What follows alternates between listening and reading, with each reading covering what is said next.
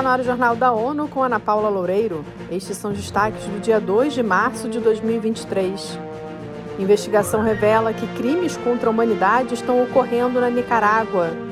Deslocamento na Somália atinge recorde de 3,8 milhões.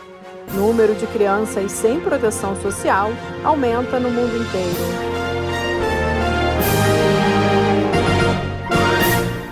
Violações de direitos humanos que configuram crimes contra a humanidade estão sendo cometidas contra civis na Nicarágua.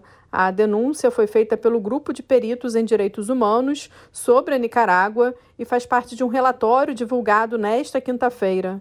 Mônica Grayle tem mais informações.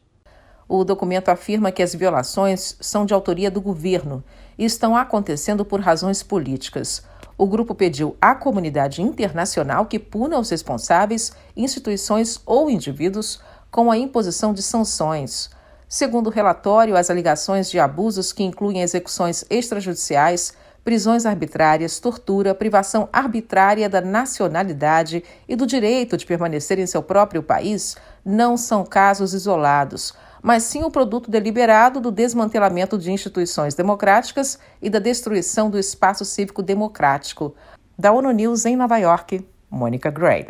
Desde dezembro de 2018, pelo menos 3.144 organizações civis foram fechadas e praticamente todos os canais independentes de mídia e de organizações de direitos humanos estão operando do exterior.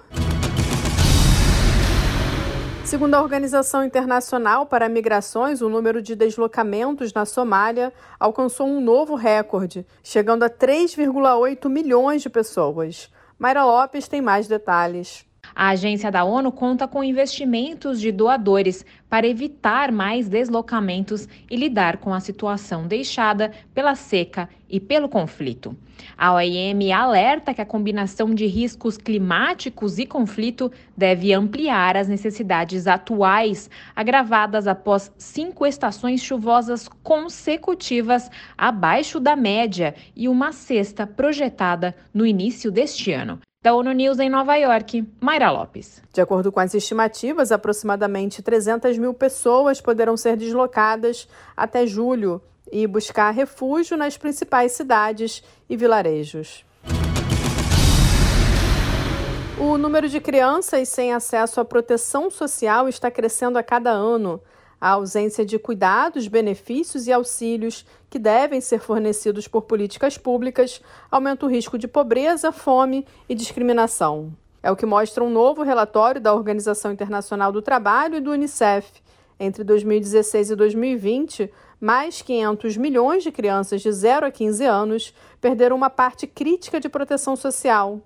Com isso, o total chega a 1,46 bilhão de crianças abaixo de 15 anos em todo o mundo que estão sem esse serviço. No mesmo período, as taxas de cobertura de benefícios para crianças e famílias caíram ou estagnaram globalmente.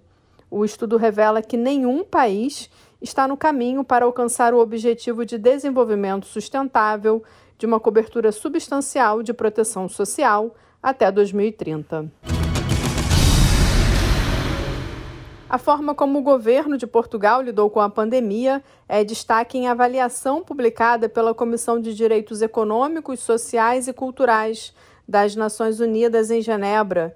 Mais informações com Eleutério Guevani. O documento, marcando o fim da análise do quinto relatório periódico sobre o país, ressalta a eficácia de novas medidas para evitar suspensões de contratos de trabalho e aumentar inspeções laborais durante a crise. No entanto, o grupo de especialistas questionou o governo português sobre como lida com altos níveis de poluição do ar e pobreza infantil. Em relação a estes campos, o perito Ashraf Ali Cunha, que é relator sobre Portugal, declarou que os esforços ambiciosos para reduzir as emissões de carbono não chegaram para conter 5 mil mortes devido à poluição do ar em 2020. Da ONU News em Nova York, Eleutério Guevara. Em resposta, o secretário de Estado da Segurança Social de Portugal, Gabriel Bastos, falou de medidas extraordinárias em resposta à Covid-19, incluindo a proteção dos contratos de trabalho, apoio financeiro direto e automático às famílias. Esse Esse foi o Jornal da ONU. Confira mais detalhes sobre essas e outras notícias no site da ONU News Português e nas nossas redes sociais. Siga a gente no Twitter, arroba ONU News.